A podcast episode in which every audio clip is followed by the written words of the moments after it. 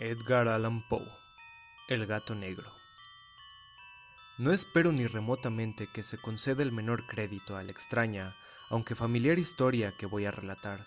Sería verdaderamente insensato esperarlo cuando mis mismos sentidos rechazan su propio testimonio. No obstante, yo no estoy loco, y ciertamente no sueño, pero, por si muero mañana, quiero aliviar hoy mi alma. Me propongo presentar ante el mundo, clara, sucintantemente y sin comentarios, una serie de sencillos sucesos domésticos. Por sus consecuencias, estos sucesos me han torturado, me han anonadado. Con todo, solo trataré de aclararlos. A mí, solo horror me han causado. A muchas personas parecerán tal vez menos terribles que estrambóticos.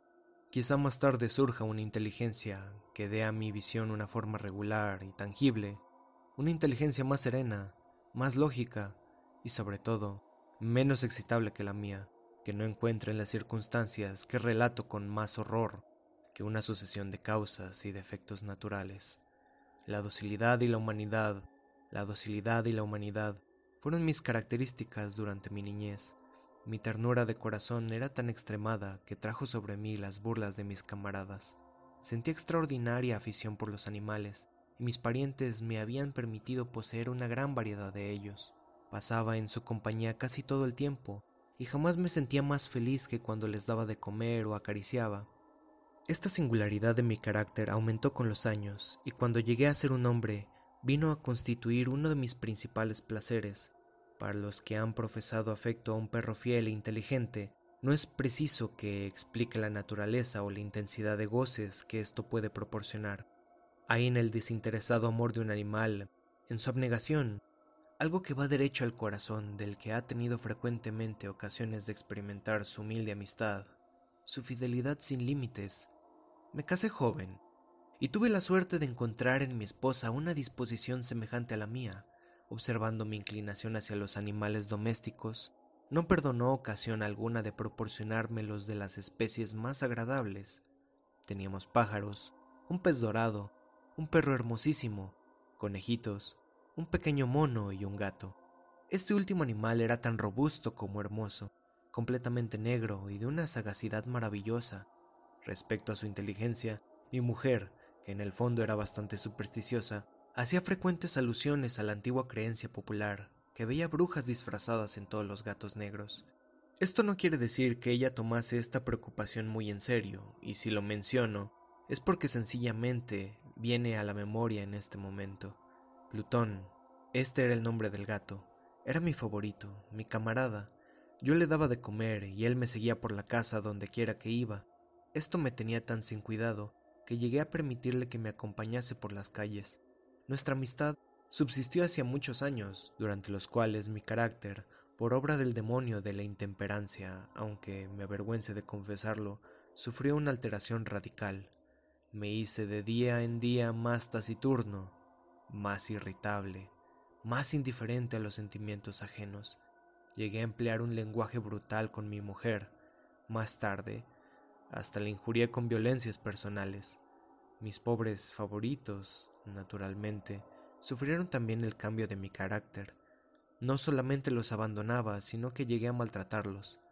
El afecto que a Plutón todavía conservaba me impedía pegarle, así como no me daba escrúpulo al maltratar a los conejos, al mono y aún al perro, cuando por acaso o por cariño se atravesaban en mi camino. Mi enfermedad me invadía cada vez más, pues ¿qué enfermedad es comparable al alcohol? Y con el tiempo, hasta el mismo Plutón, que mientras tanto envejecía y naturalmente se iba haciendo un poco desapacible, empezó a sufrir las consecuencias de mi mal humor. Una noche que entré en casa completamente borracho, me pareció que el gato evitaba mi vista. Lo agarré, pero espantado de mi violencia, me hizo en una mano con sus dientes una herida muy leve. Mi alma pareció que abandonaba mi cuerpo, y una rabia más que diabólica, saturada de ginebra, penetró en cada fibra de mi ser. Saqué del bolsillo del chaleco un cortaplumas, lo abrí, agarré al pobre animal por la garganta y deliberadamente le hice saltar un ojo de su órbita. Me avergüenzo, me consumo, me estremezco al escribir esta abominable atrocidad. Por la mañana, al recuperar la razón, Cuando se hubieron disipado los vapores de mi crápula nocturna, experimenté una sensación mitad horror, mitad remordimiento por el crimen que había cometido, pero fue solo un débil e inestable pensamiento, y el alma no sufrió las heridas. Persistí en mis excesos y bien pronto ahogué en vino todo recuerdo de mi criminal acción. El gato sanó lentamente.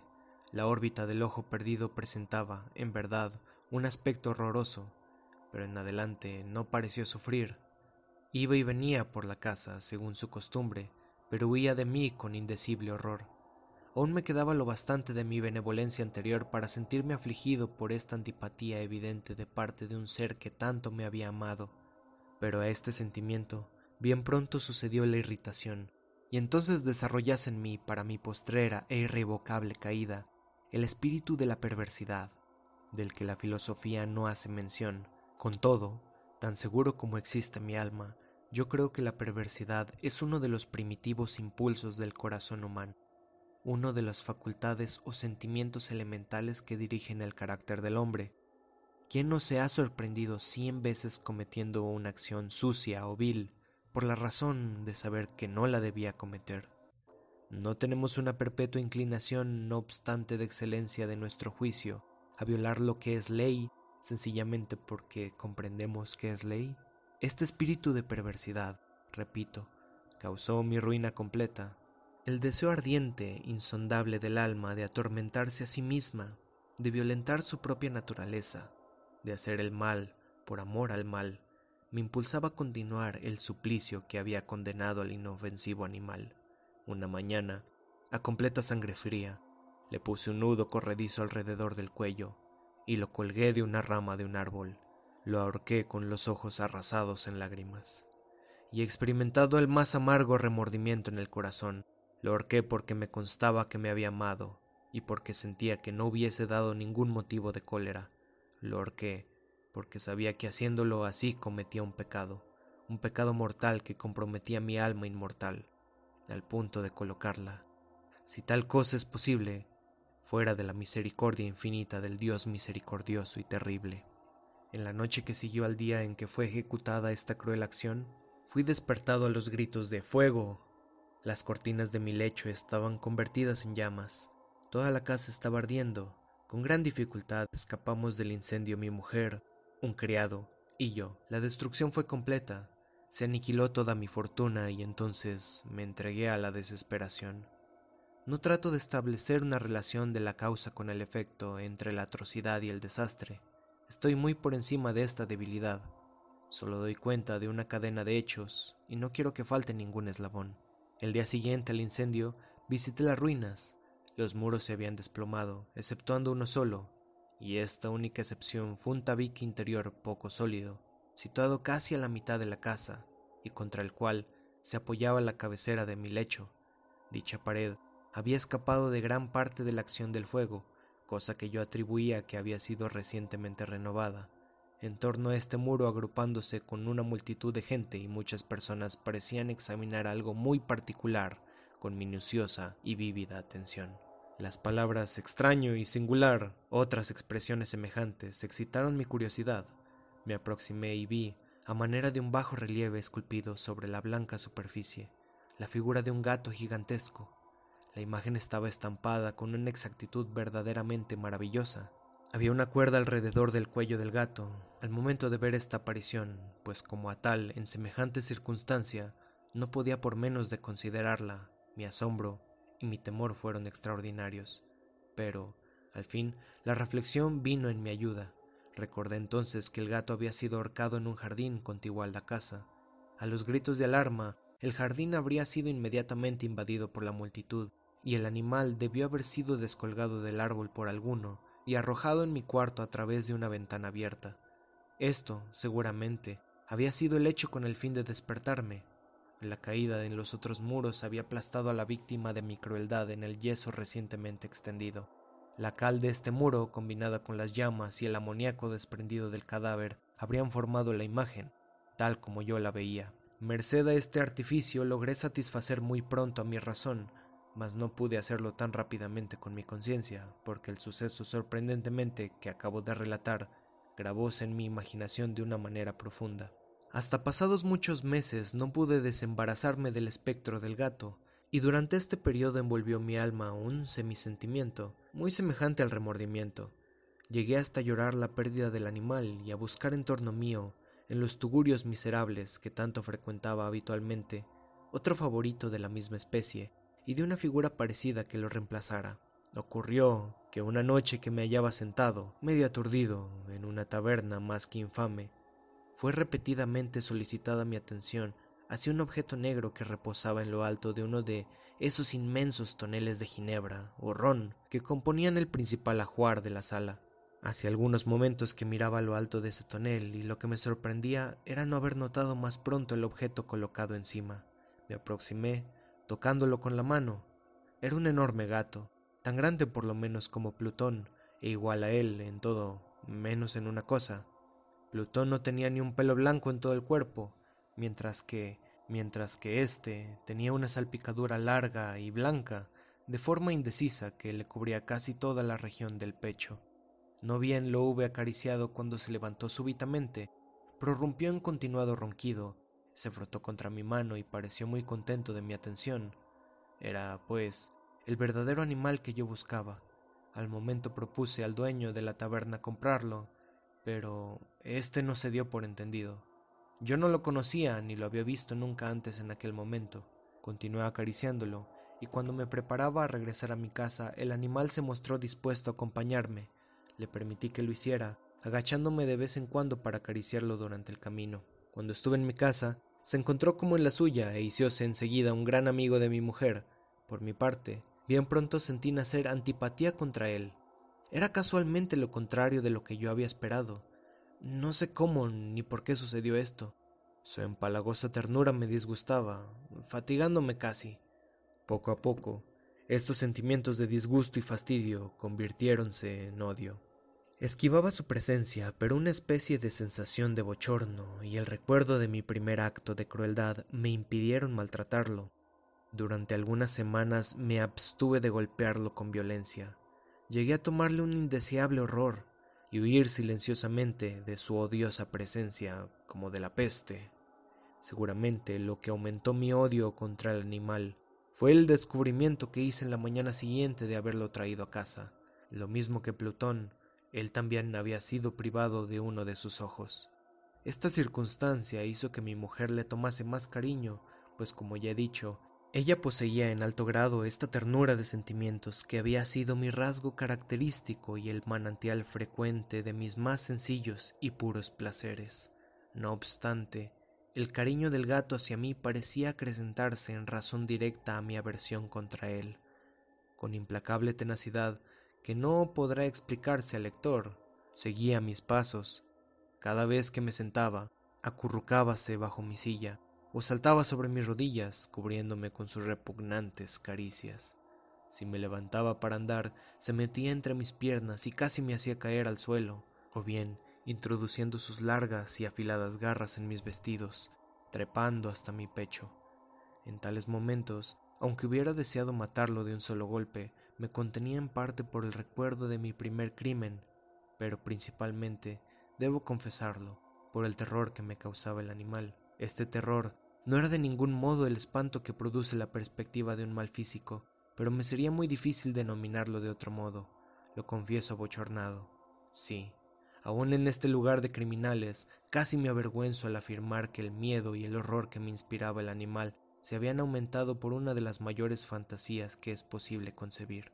Mi mujer, habiéndome hecho notar más de una vez el carácter de la mancha blanca de la que he hablado y en la que estribaba la única diferencia aparente entre el nuevo animal y el matado por mí, seguramente recordará el lector que esta marca, aunque grande, estaba primitivamente indefinida en su forma, pero lentamente, por grados imperceptibles que mi razón se forzó largo tiempo en considerar como imaginarios, había llegado a adquirir una rigurosa precisión en sus contornos presentaba la forma de un objeto que me estremezco solo al nombrarlo. Y esto era lo que sobre todo me hacía mirar al monstruo con horror y repugnancia y me habría impulsado a librarme de él. Y me hubiera atrevido la imagen de una cosa horrible y siniestra, la imagen de una horca. lúgubre y terrible aparato, instrumento del horror y del crimen, oh, la agonía y de la muerte. Y heme aquí, convertido en un miserable, más allá de la miseria de la humanidad, un animal inmundo cuyo hermano yo había con desprecio destruido, una bestia bruta creado para mí, para mí, hombre formado a imagen del Altísimo, un tan grande e intolerable infortunio. Desde entonces no volví a disfrutar de reposo ni de día ni de noche. Durante el día el animal no me dejaba ni un momento y por la noche, a cada instante cuando despertaba de mi sueño, lleno de angustia inexplicable, sentía el tibio aliento de una limaña sobre mi rostro y su enorme peso, encarnación de una pesadilla que no podía sacudir, aposado eternamente sobre mi corazón. Tales tormentos influyeron lo bastante para que lo poco de bueno que quedaba en mí desapareciera. Vinieron a ser mis íntimas preocupaciones los más sombríos y malvados pensamientos. La tristeza de mi carácter habitual se acrecentó hasta odiar todas las cosas y a toda la humanidad. Y no obstante mi mujer no se quejaba nunca. Ah, ella era de ordinario el blanco de mis iras, la más paciente víctima de mis repentinas, frecuentes e indomables explosiones de una cólera la cual me abandonaba ciegamente. Ocurrió que un día que me acompañaba para un quehacer doméstico al sótano del viejo edificio donde nuestra pobreza nos obligaba a habitar, el gato me seguía por la pendiente escalera y en ese momento me exasperó hasta la demencia. Enarbolé el hacha y olvidando en mi furor el temor pueril que hasta entonces contuviera mi mano, asesté al animal un golpe que habría sido mortal si lo hubiese alcanzado como deseaba. Pero el golpe fue evitado por la mano de mi mujer. Su intervención me produjo una rabia más que diabólica. Desembaracé mi brazo del obstáculo y le hundí el hacha en el cráneo, y sucumbió instantáneamente, sin exhalar un solo gemido, mi desdichada mujer. Consumado este horrible asesinato, traté de esconder el cuerpo. Juzgué que no podía hacerlo desaparecer de la casa, ni de día ni de noche, sin correr el riesgo de ser observado por los vecinos. Numerosos proyectos cruzaron por mi mente. Pensé primero en dividir el cadáver en pequeños trozos y destruirlos por medio de fuego. Discurrí luego cavar una fosa en el suelo del sótano. Pensé más tarde arrojarlo al pozo del patio, después meterlo en un cajón, como mercancía en la forma acostumbrada, y encargar a un mandadero que lo llevase fuera de la casa. Finalmente, me detuve ante una idea que consideré la mejor de todas. Resolví emparedarlo en el sótano, como se dice que los monjes de la Edad Media emparedaban a sus víctimas. En efecto, el sótano parecía muy adecuado para semejante operación. Los muros estaban construidos muy a la ligera y recientemente habían sido cubiertos en toda su extensión de una capa de mezcla que la humedad había impedido que se endureciese. Por otra parte, en una de las paredes había un hueco, que era una falsa chimenea o especie de hogar que había sido enjabelgado como el resto del sótano. Supuse que me sería fácil quitar los ladrillos de este sitio, introducir el cuerpo y colocarlos de nuevo de manera en que ningún ojo humano pudiera sospechar lo que allí se ocultaba. No salió fallido mi cálculo. Con ayuda de una palanqueta, quité con bastante facilidad los ladrillos y habiendo colocado cuidadosamente el cuerpo contra el muro interior, lo sostuve en esta posición hasta que hube reconstituido, sin gran trabajo, toda la obra de fábrica. Habiendo adquirido cal y arena con todas las precauciones inimaginables, preparé un reboque que no se diferenciaba del antiguo y cubrí con aquel escrupulosamente el nuevo tabique. El muro no presentaba la más ligera señal de renovación.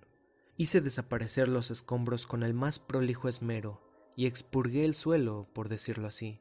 Miré triunfalmente en torno mío y me dije, aquí al menos mi trabajo no ha sido perdido. Lo primero que acudió a mi pensamiento fue buscar al gato, causa de tan gran desgracia, pues al fin habías resuelto darle muerte. De haberle encontrado en aquel momento su destino estaba decidido, pero, alarmado el sagaz animal por la violencia de mi reciente acción, no osaba presentarse ante mí en mi actual estado de ánimo. Sería tarea imposible describir o imaginar la profunda, la feliz sensación de consuelo que la ausencia del detestable animal produjo en mi corazón. No apareció en toda la noche, y por primera vez desde su entrada en mi casa logré dormir con un sueño profundo y sosegado. Sí, dormí, dormí como un patriarca, no obstante en tener el peso del crimen sobre el alma. Transcurrieron el segundo y el tercer día sin que volviera a ver a mi verdugo. De nuevo respiré como hombre libre. El monstruo en su terror había abandonado para siempre aquellos lugares. Me parecía que no lo volvería a ver. Mi dicha era inmensa. El remordimiento de mi tenebrosa acción no me inquietaba mucho. Instruyóse una especie de sumaria que fue sobreseída al instante. La indagación practicada no dio el menor resultado. Habían pasado cuatro días después del asesinato, cuando una porción de agentes de policía se presentaron inopinadamente en casa y se procedió de nuevo a una prolija investigación. Como tenía plena confianza en la impermeabilidad del escondrijo, no experimenté zozobra. Los funcionarios me obligaron a acompañarlos en el registro, que fue minucioso en extremo. Por último y por tercera o cuarta vez, descendieron al sótano. Mi corazón latía regularmente como el de un hombre que confía en su inocencia. Recorrí de uno a otro extremo el sótano, crucé mis brazos sobre mi pecho y pasé afectando tranquilidad de un lado a otro. La justicia estaba plenamente satisfecha y se preparaba para marchar. Era tanta la alegría de mi corazón que no podía contenerla. Me abrazaba el deseo de decir algo, aunque no fuese más que una palabra en señal de triunfo, y hacer indubitable la convicción acerca de mi inocencia. Señores, dije al fin, cuando la gente subía la escalera, estoy satisfecho de haber desvanecido vuestras sospechas. Deseo a todos buena salud y un poco más de cortesía. Y de paso, caballeros, vean aquí, una casa singularmente bien construida. En mi ardiente deseo de decir alguna cosa apenas sabía lo que hablaba. Yo puedo asegurar que esta es una casa admirablemente hecha. Estos muros. ¿Van ustedes a marcharse, señores? Estas paredes están fabricadas sólidamente. Y entonces, con una audacia frenética, golpeé fuertemente con el bastón que tenía en la mano precisamente sobre la pared de tabique detrás del cual estaba el cadáver de la esposa de mi corazón. Ah, que al menos Dios me proteja y me libre de las garras del demonio. No se había extinguido aún el eco de mis golpes, cuando una voz surgió del fondo de la tumba, un quejido primero, débil y entrecortado como el sollozo de un niño, y que aumentó después de intensidad hasta convertirse en un grito prolongado, sonoro y continuo, anormal y antihumano, un aullido, un alarido a la vez de espanto y de triunfo, como solamente puede salir del infierno, como horrible armonía que brotase a la vez de las gargantas de los condenados en sus torturas y de los demonios regocijándose de sus padecimientos. Relatar mi estupor sería insensato. Sentí agotarse mis esfuerzos y caí, tambaleándome contra la pared opuesta. Durante un instante los agentes, que estaban ya en la escalera, quedaron paralizados por el horror. Un momento después, una docena de brazos vigorosos caían demoledores sobre el muro, que vino a tierra enseguida. El cadáver, ya bastante descompuesto y cubierto de sangre cuajada, apareció rígido ante la vista de los espectadores. Encima de su cabeza, con las rojas fauces dilatadas y el ojo único despidiendo fuego estaba subida la abominable bestia, cuya malicia me había inducido al asesinato y cuya voz acusadora me había entregado al verdugo. Al tiempo mismo de esconder mi desgraciada víctima, había emparedado al monstruo. Si te gustó la historia, síguenos en Twitter, arroba Mysterious Tale, y en Instagram como arroba Mr. Mysterious Tell a Tale. Dinos en los comentarios qué más te gustaría ver en el canal y dale a suscribirse y a la campanita.